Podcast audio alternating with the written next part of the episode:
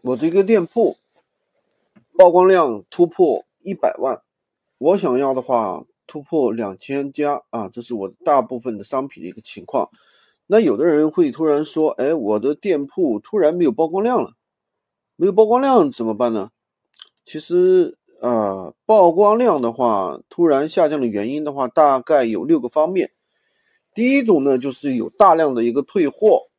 就是你跟你的产品，不管是你的产品质量问题，还是其他的原因，顾客不满意什么，发生大量的一个退货。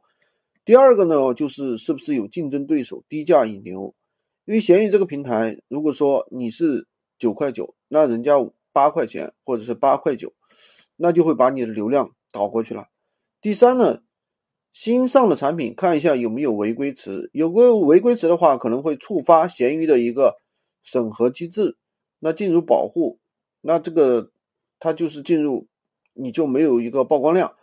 第四个呢，你的回复有没有及时的跟上？闲鱼这个平台的话，需要你去秒回复的。如果说你一次没有秒回复的话，你这个你回复很慢，两三天的回复，那你这个账号的话，基本上就会有问题了。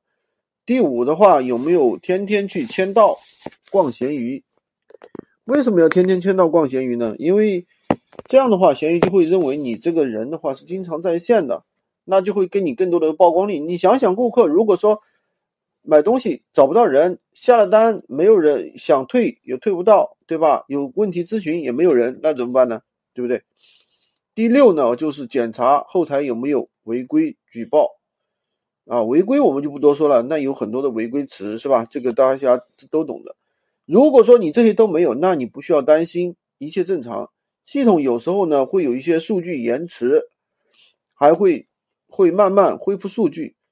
那么有的人呢会有这样一种情况啊，就是叫经常遇到的，叫做疑似不是本人操作，然后要求你重新认证。